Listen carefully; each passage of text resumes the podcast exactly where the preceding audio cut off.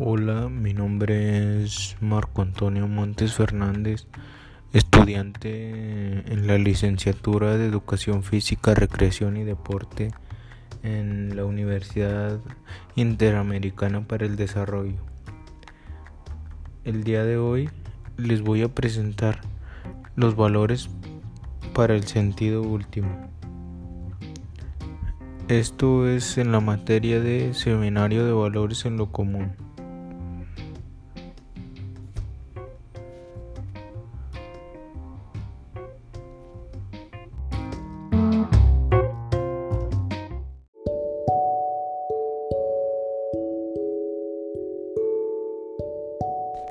El reconocimiento del ser humano como criatura espiritual lo lleva a desear trascender, ir más allá de lo puramente físico y tangible, acercarse de algún modo a su creador y dejar al final su existencia física, un recuerdo en las personas que lo conocieron.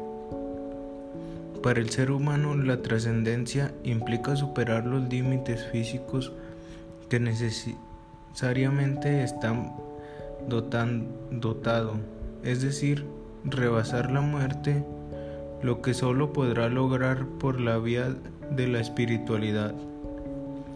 En tanto, ser espiritual, el hombre puede superar la muerte física, pues su alma no está sujeta a su cuerpo para subsistir. Como afirma la psiquiatra Víctor L. Frank, la vida nos enfrenta con muchas y muy diferentes preguntas. Nos cuestiona, por ejemplo, cuánto podemos amar, cuánto podemos disfrutar y cuánto podemos aguantar. Nos pregunta si nos amamos a nosotros mismos y si amamos a nuestros compañeros. La vida diaria nos pide que distingamos entre lo que realmente es importante en la vida y lo que no es para que con base en ello establezcamos prioridades.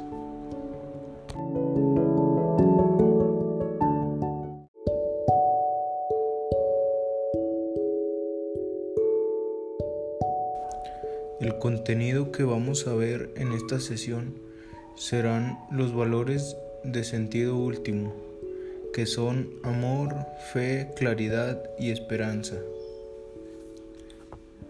El amor asciende de los valores inferiores hacia los superiores. Es benevolente, ayuda a que las personas sean ellas mismas y que el otro se desarrolle y engrandezca. El amor es el uso más humano y más profundo de la voluntad. Amar es un acto de la persona y por eso ante todo se dirige a las demás personas. El amor es un sentimiento, es el acto voluntario de dominación personal y libre, del que se quiere hacer el bien de la persona amada al otro, al próximo de los demás, que conlleva emociones, sentimientos y pasión, sin, sin exigir nada a cambio. Este acto de voluntad se da de cinco formas. Deseo y el conocimiento profundo del ser amado, afirmación del otro, anticipo del futuro, manifestación del amor, amor como don. Eh, el otro punto es la fe. La fe no es un sentimiento ni emoción, sino una unión confiada de tu inteligencia y tu voluntad. La fe es la sustancia de la esperanza. Benedicto 16. Con la fe el ser humano se esmera en conocer y hacer la voluntad. Con la fe es posible entender el sentido de la vivencia cotidiana y las experiencias del dolor y el sufrimiento. El otro punto es la esperanza. La esperanza es, crecer, es creer que se alcanzará lo que se desea.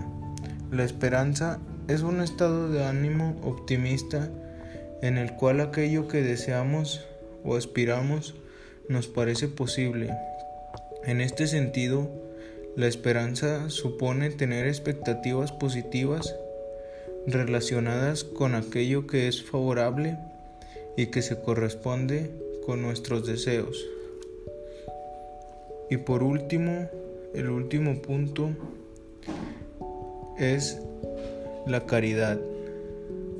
Como caridad se conoce la actitud de quien obra desinteresadamente en favor del prójimo, sin esperar nada a cambio.